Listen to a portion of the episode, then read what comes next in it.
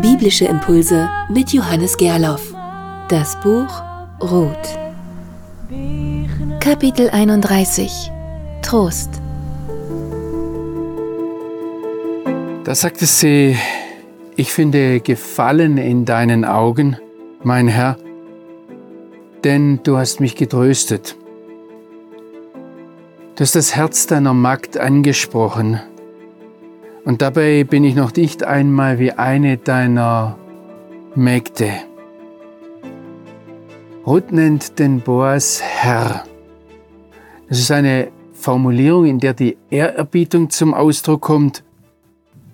Unterschiedliche Personen in der Bibel haben so höhergestellte angesprochen, Rahel, ihren Vater Laban oder Jakob, seinen Bruder Esau oder auch Sarah, ihren Mann Abraham. Es zeigt einen sozialen Abstand, der zwischen der Ruth und dem Boas existiert. Und wenn sie jetzt sagt, du hast das Herz deiner Magd angesprochen, dann müssen wir im Hinterkopf haben, dass es unterschiedliche Begriffe im Hebräischen für die Magd gibt. Da ist die Ama, die kann sogar eine heiraten, einen Herrn, die kann eine Konkubine sein, die ähm, kann einen freien israelitischen Mann, der kann sie in seine Familie aufnehmen, aber die Shifra, das Wort, das hier gebraucht wird, das ist ein Sklavenmädchen. Das ist wirklich die, die niedrigste soziale Schicht, die denkbar ist, die für ganz einfache, unwichtige Aufgaben ähm, eingesetzt wird und die, die letztendlich die, das Eigentum ihres Herrn ist. Sie sagt, ich bin nicht einmal wert, dein Eigentum zu sein. Ich bin nicht einmal wert, die niedrigste deiner Sklavinnen zu sein.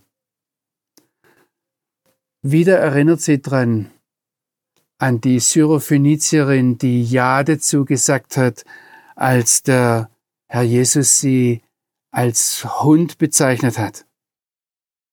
Oder wir denken dran, wie der Apostel Paulus von den Nichtjuden spricht, denn er sagt, sie sind ein Nichtvolk, sie sind ein unverständiges Volk.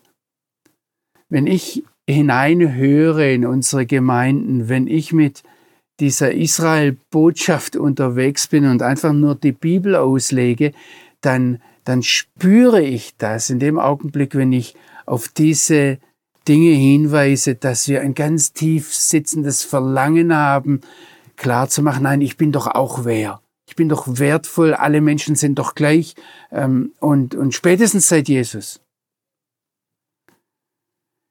Ich denke, dass es ganz, ganz wichtig ist, dass wir unsere Stellung, unsere Funktion, unsere Position einnehmen, dass wir ein Ja dazu finden, so wie es die Bibel sagt. Dass wir lernen mit dieser syrophönizischen Frau, ja Herr, zu sagen, wenn er von den Hunden spricht und dann vielleicht sogar uns meint. Wenn wir dieses Ja nicht finden, werden wir unsere Funktion gegenüber dem jüdischen Volk nie ausführen können, werden wir vielleicht auch in unserer Beziehung zu Jesus nie das erleben. Boas ist hier derjenige, zu dem die Ruth sagt, ich finde Gefallen in deinen Augen, du hast mich getröstet. Kini Hamdani. Das ist genau das, was Josef nach dem Tod seines Vaters Jakob mit seinen Brüdern gemacht hat, dass er sie getröstet hat, dass er sie aufgerichtet hat. Das ist genau das oder die Worte, die der Prophet Jesaja gebraucht, wenn er zu irgendwelchen Nichtjuden spricht und zu ihnen sagt, tröstet, tröstet mein Volk. Und es sind Nichtjuden, zu denen er sagen kann, ich bin euer Gott.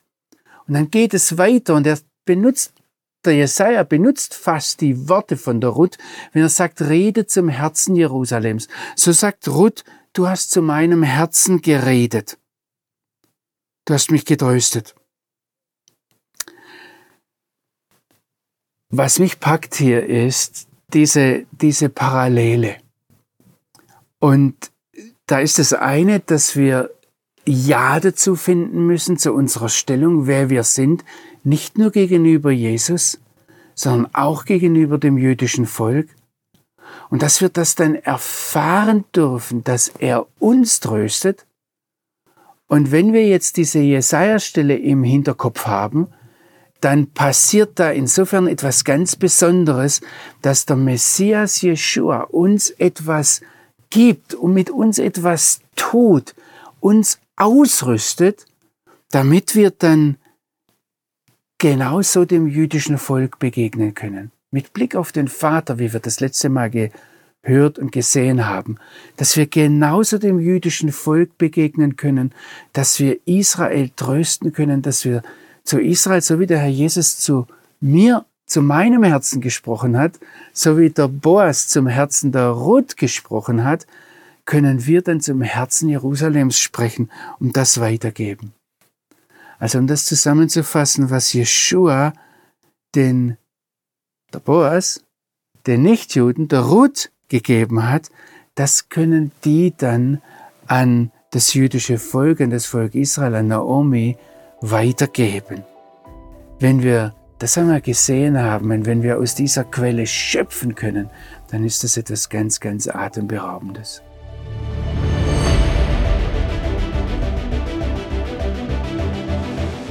Kapitel 32 Gemeinschaft Boas sagte zu ihr zur Essenszeit, komm hierher. Boas wird immer mehr zum Subjekt der Geschichte, zu dem, der die Dinge in die Hand nimmt. Und was er macht hier, er nimmt Ruth immer weiter in die Familie auf. Er sagt jetzt zu ihr, iss von dem Brot und wir werden da gleich noch drüber reden, was da steht. Ich übersetze jetzt einmal, tauche deine Pitta in den Hummus. Also wenn einer Brot austeilt, das ist immer derjenige, der die Dinge in der Hand hält, das ist der Anführer. Brot zu geben zeigt, dass er derjenige ist, der alles bestimmt und das letzte Wort hat. Also er sagt, iss von dem Brot, tauche deine Pitta in, den, in das Gesäuerte. Was ist das? Ähm, um das ganz einfach zu machen, wir wissen nicht, in was sie da ihr Brot getaucht haben. Viele sagen, es sei eine Art durststillender Weinessig gewesen, der besonders in der Hitze erfrischt. Vielleicht war er vermischt mit etwas Öl also auf, auf Weinessig, dass es vergorener Wein ist, der dann irgendwie sauer gemacht wurde, dass es was mit Alkohol zu tun hat, kommen die meisten und dass man dann Brot, das vielleicht schon etwas zu lange draußen war, etwas trocken war, damit äh, gewürzt hat und angefeuchtet hat. Auf jeden Fall soll es so sein, dass auch für die Naziräer, die, die äh, Gottgeweihten, diese Art von Getränk ähm, verboten gewesen sein soll, weil es eben irgendwas mit Alkohol zu tun hatte. Man könnte ganz einfach sagen, gegorenes. Mir ist vor ein paar Jahren mal klar geworden, vor allem weil da Pitta steht, das ist das, was man heute das ganz normale Fladenbrot nennt und äh, das taucht man heute in Hummus. Das ist so eine von, von Kichererbsen und ein Brei und äh, vermischt das ob sie das damals schon gehabt haben, ich, ich weiß es nicht. Jetzt heißt, sie saß an der Seite der Schnitter und er, Boas, reichte ihr geröstete Körner. Das Wort für reichen ist auch interessant. Es kommt nur an dieser einen Stelle in der ganzen Bibel vor, aber es muss etwas damit zu tun haben, dass er es in die Hand genommen hat, ob es jetzt eine kleine Menge war und er ihr nur ganz wenig gegeben hat oder ob es das Persönliche ist, dass er ihr das reicht. Ich möchte es ihrer, ihrem Bibellesen, ihrem Gebet, ihrer Überlegung überlassen. Also Boas hat ihr etwas gereicht und ähm, das hat sie dann gegessen. Was war das? Diese gerösteten Körner wenn wir heute noch hinausgehen und hier im Nahen Osten, ich habe mir das von unterschiedlichen Stellen sagen lassen, ist das eine ganz beliebte Speise, dass man entweder frisch ausge, droschene Körner nimmt und mit etwas Salz, mit etwas Öl in der Pfanne aufbrät. Probieren Sie es zu Hause selbst aus.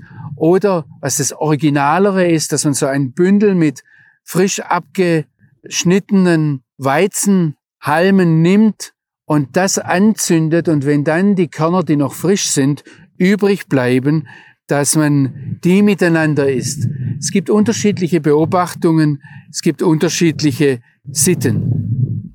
Das Interessante ist, dass genau dieselben Worte vorkommen in 3. Mose 2, wo vom Speisopfer die Rede ist. Da heißt es, willst du aber ein Speisopfer von den ersten Früchten dem Herrn bringen?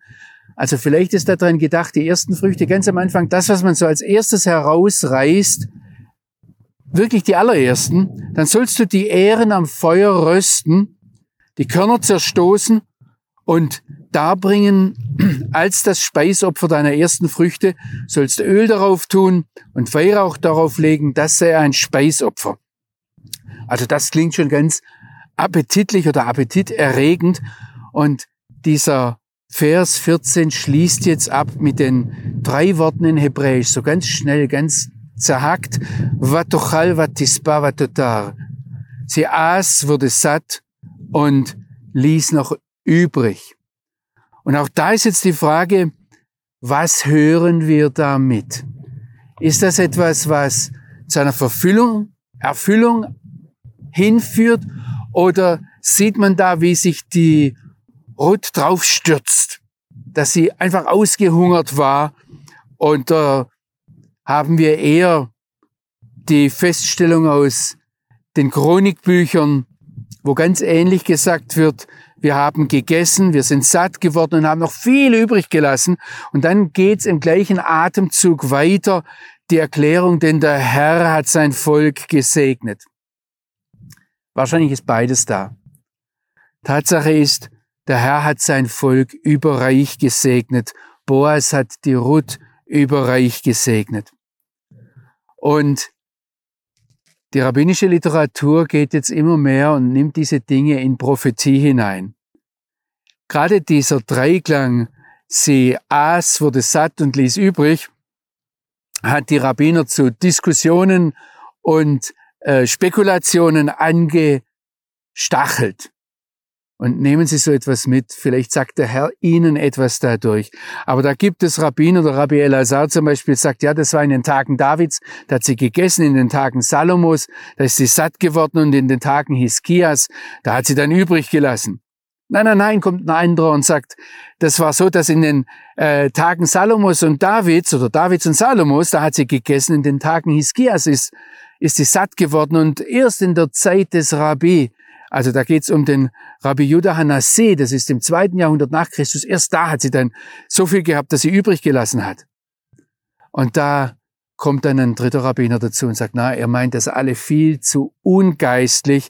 Ihr müsst sehen, in dieser Welt, da ist sie in den Tagen des Messias, da wird sie satt und in, in der kommenden Welt, da gibt's dann so viel, das übrig gelassen wird.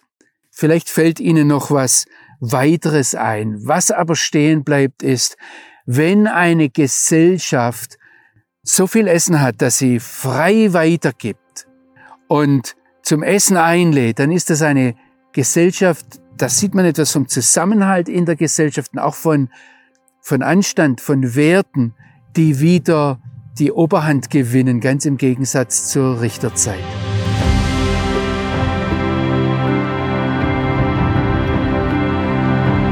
Kapitel 33 Der Messias am Horizont Ich habe zum Abschluss des letzten Videos betont, dass die rabbinische Schriftauslegung das Buch Rot als Prophetie versteht. Wir haben jetzt Rot 2, Vers 14 vor Augen.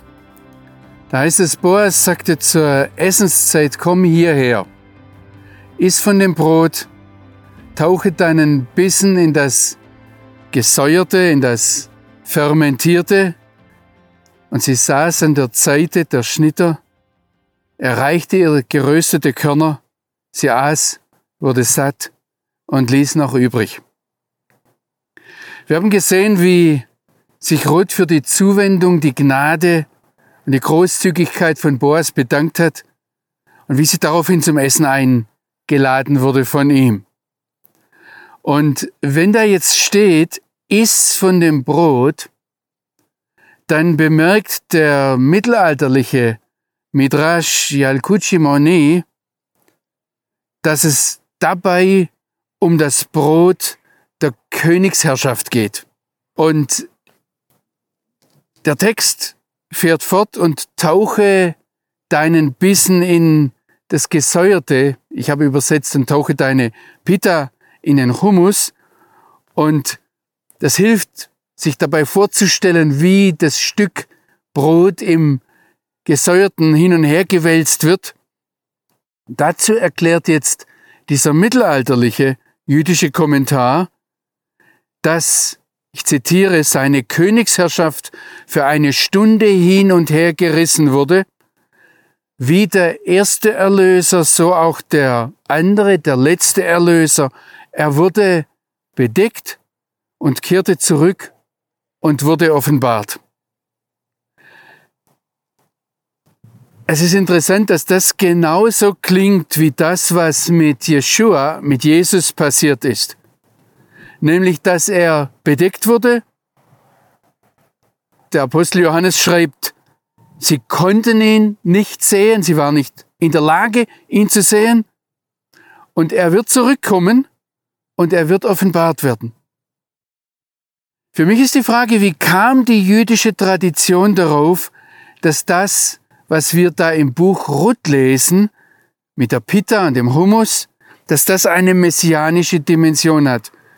Wenn Ruth auf die Einladung des Boas folgt und dann der Weinessig auftaucht. Ach, der Weinessig. Gibt es da einen Zusammenhang zu den Berichten im Neuen Testament, wenn uns da gesagt wird, dass Jeshua, Jesus, bei seinem letzten Mal seinen Jüngern das Brot reicht und dann seinen Bissen mit dem Verräter in die Schüssel taucht? Oder wenn am Kreuz der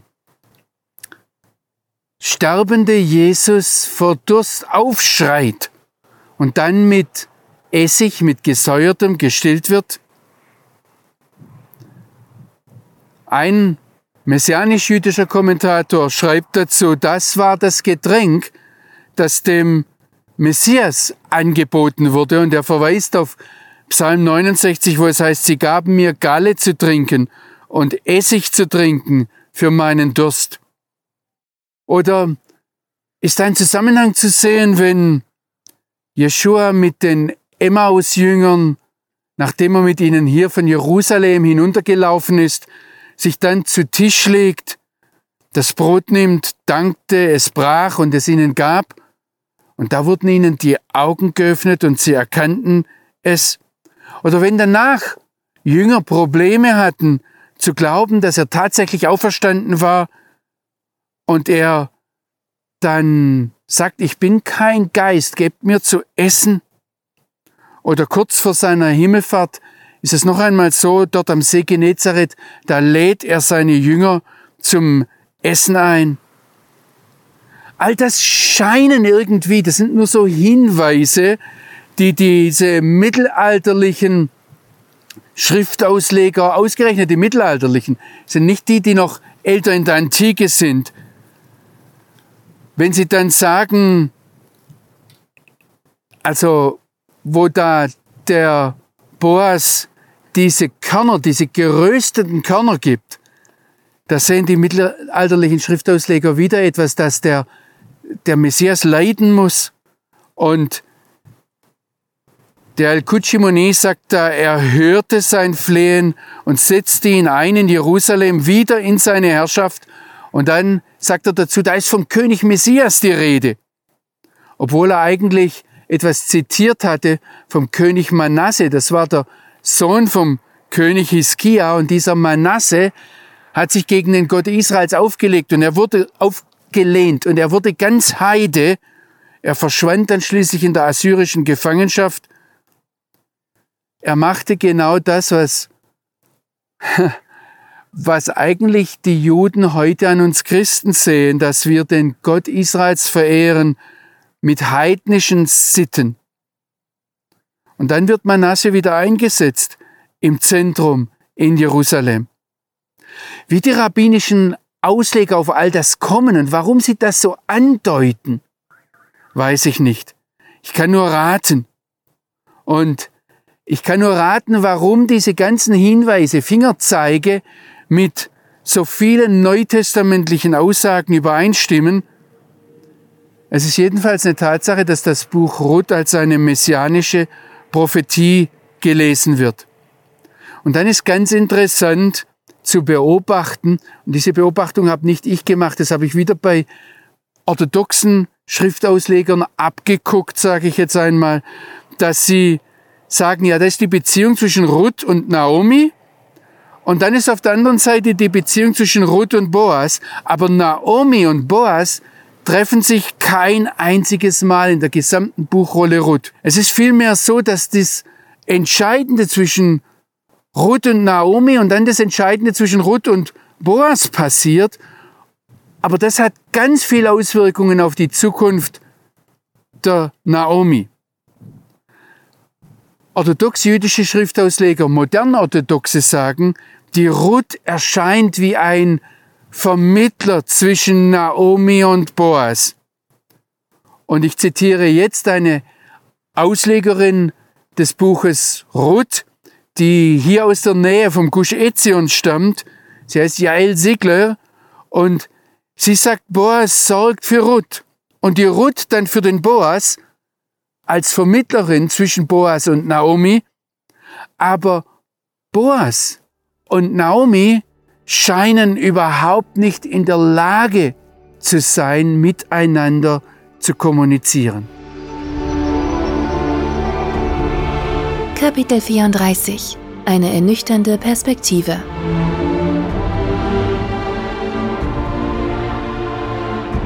Dann stand sie auf, um zu sammeln, und Boas befahl seinen Jungs, auch zwischen den Garben soll sie sammeln und beschämt sie nicht.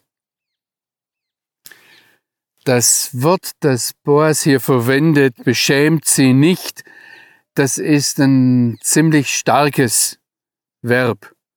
Und das zeigt, dass die jungen Männer in irgendeiner Weise einen Grund für Feindseligkeit gegenüber Ruth hatten. Oder aus der Sicht von Ruth und vielleicht auch Boas stellten sie eine gewisse Gefährdung dar für die Ruth.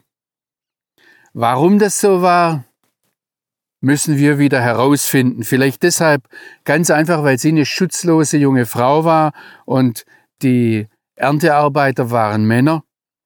Vielleicht, weil die Ruth Moabiterin war. Vielleicht, weil sie mit Naomi im Zusammenhang stand. Vielleicht auch einfach nur, weil sie eine Art, für die Erntearbeiter eine Art Konkurrenz war. Ähm, auf jeden Fall sagt der Boas, dass die Erntearbeiter in keiner Weise die Ruth behindern oder gar demütigen sollen.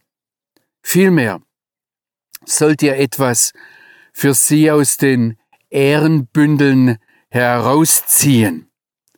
Das hebräische Wort Zwatim, das hier steht, das ist genau so eine Handvoll von Ehren, wie wir das hier haben. Und ähm, was jetzt der Boas sagt, ist, ihr sollt für sie etwas herausziehen und fallen lassen, nicht einfach nur mitnehmen.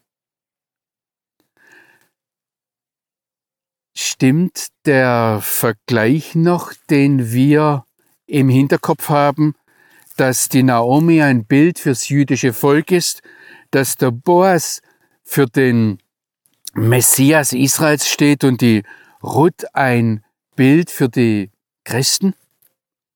Haben wir so unsere christlichen Bemühungen um die Ernte einzuordnen, dass da Erntearbeiter sind und wir, ja, die für uns noch rausziehen, dass wir überhaupt etwas mitzunehmen haben? Ich denke, dass das dieses Bild hier ziemlich ernüchternd ist für das, wie wichtig wir Christen uns selbst nehmen.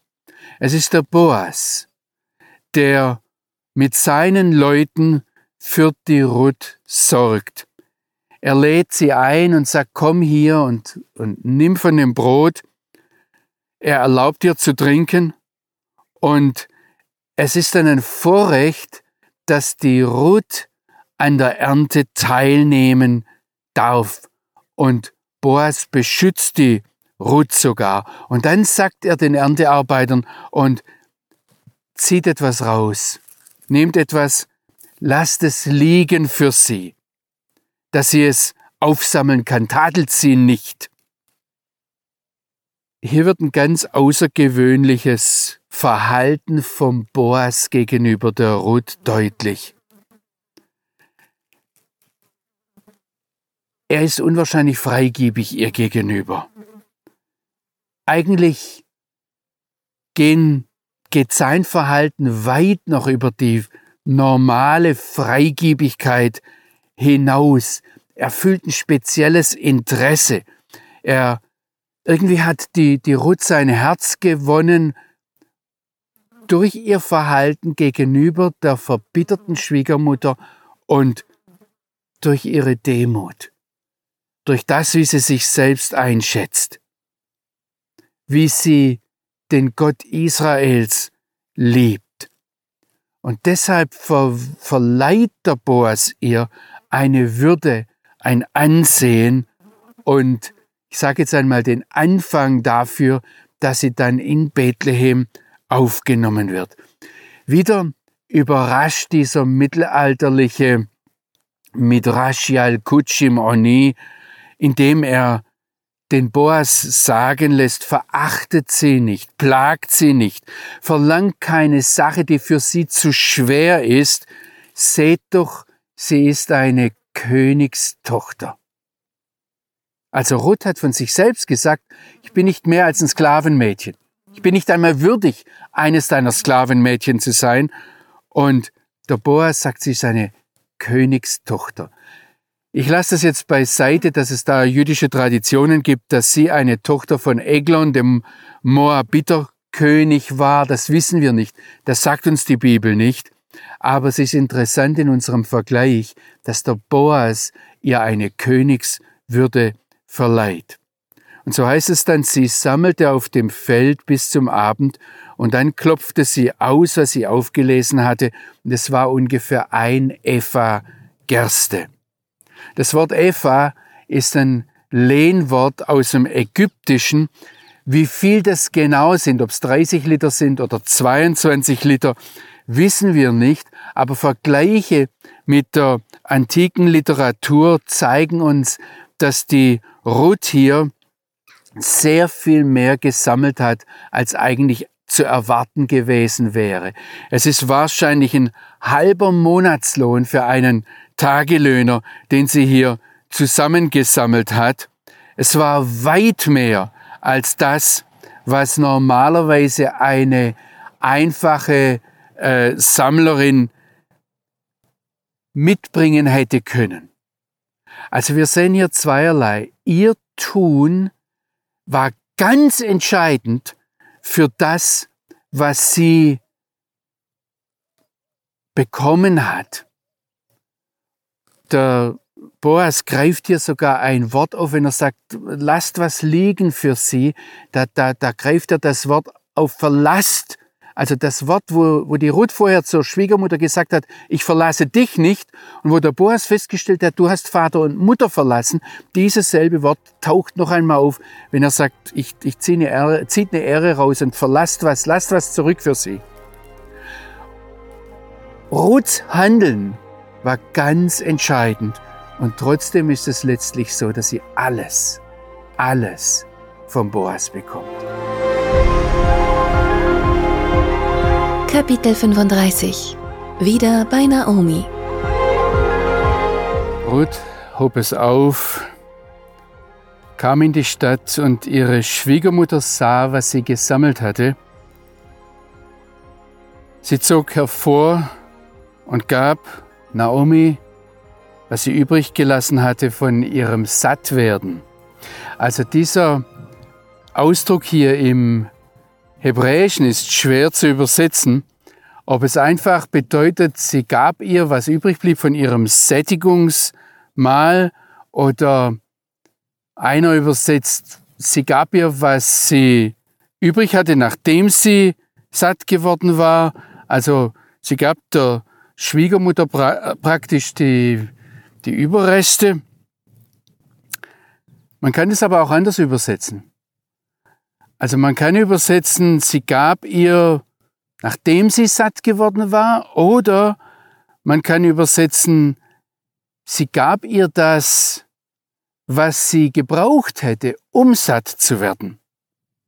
Das heißt, Ruth überließ der Naomi von dem, was ihr eigentlich zugestanden hätte, was nötig gewesen wäre, um sie satt zu machen. Letztendlich geht es darum, die Ruth gibt alles, was sie von Boas empfängt, an die Naomi weiter. Sie sieht sich selbst als dieser Vermittler, als diese Pipeline, würden wir heute vielleicht sagen, die an vom Boas an die Naomi weitergibt. Da sagte die Schwiegermutter zur Ruth, wo hast du heute gesammelt? Und das ist jetzt wieder so ein Fall, wo ich mir wünschte, Sie könnten Hebräisch hören. Vorhin das Maß, das sie gesammelt hat, war Epha. Und wenn jetzt die Naomi fragt, wo hast du gesammelt, fragt sie Epho.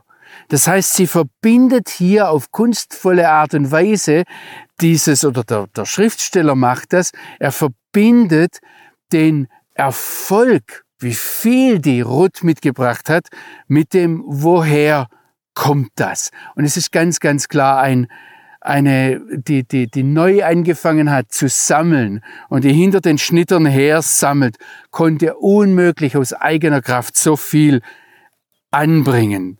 Das hat die Schwiegermutter erstaunt. Und deshalb sagt sie, wo hast du heute gesammelt? Wo hast du gearbeitet? Wer hat auf dich Rücksicht genommen? Er sei gesegnet. Und sie sagte ihrer Schwiegermutter, bei wem sie gearbeitet hatte, und sagte, der, Mann des Ma der Name des Mannes, bei dem ich heute gearbeitet habe, ist Boaz. Da sagte Naomi zu ihrer Schwiegermutter, Gesegnet sei er vom Herrn, der seine liebevolle Zuwendung nicht versagt hat, den Lebendigen und den Toten, und Naomi sagte, der Mann oder dieser Mann steht uns nahe, er gehört zu unseren Lösern oder Erlösern. Also zunächst einmal stellt die Naomi hier fest, dass Ruth unmöglich aus eigener Kraft oder zufällig das hätte zustande bringen können, was da passiert ist, sondern es war wirklich der Herr. Es war die Vorsehung Gottes, seine Planung, die die Ruth auf das Feld von Boas geführt hat und die ihr dann auch etwas in den Augen des Boas äh, geschenkt hat, dass er ihr Aufmerksamkeit geschenkt hat, dass er sie wertschätzen äh, gelernt hat. Das ist genau dasselbe wie der Knecht vom Abraham, als er auf der Suche nach der Frau für einen, also nach einer Frau für den Isaac dort an dem Brunnen landet, da sagt er das ähnlich, ah, er erkennt, der Herr hat das getan. Jetzt ist aber interessant, dass die Naomi nicht sagt, er sei gesegnet vom Herrn, sondern was da wörtlich übersteht, steht, ist, er sei gesegnet für den Herrn. Der Segen den die Ruth von Boas erfahren hat, dient letztendlich dem lebendigen Gott und dient dazu, ihn zu verherrlichen.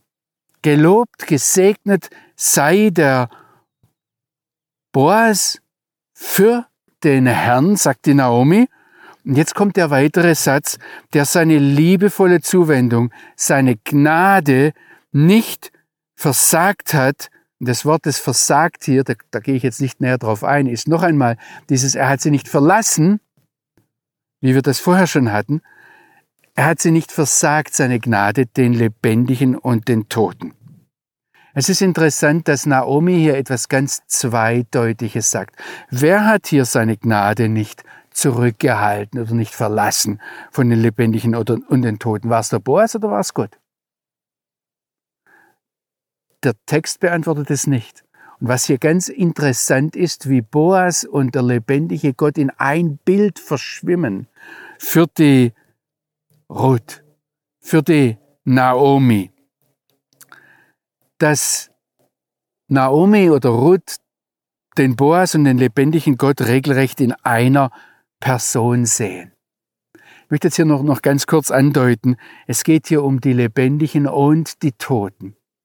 Hier wird uns wieder eine Perspektive aufgerissen, die über diese sichtbare, greifbare Welt hinausgeht. Und das ist der Wendepunkt in Naomis Leben. Da wird plötzlich die Hoffnung für die Naomi wiedergeboren und sie sieht die Ruth in einem ganz anderen Licht. Vorher die verbitterte Schwiegermutter, die zu ihrer moabitischen Schwiegertochter mehr oder weniger den Abstand sucht, sagt, ihr habt Leid in mein Leben gebracht. Und jetzt plötzlich wendet sich das alles durch das, was der Boas der Ruth getan hat, kehrt die Hoffnung in Naomis Leben zurück und diese Wandlung, die verwandelt dann auch total die Beziehung zwischen der Naomi und der Ruth.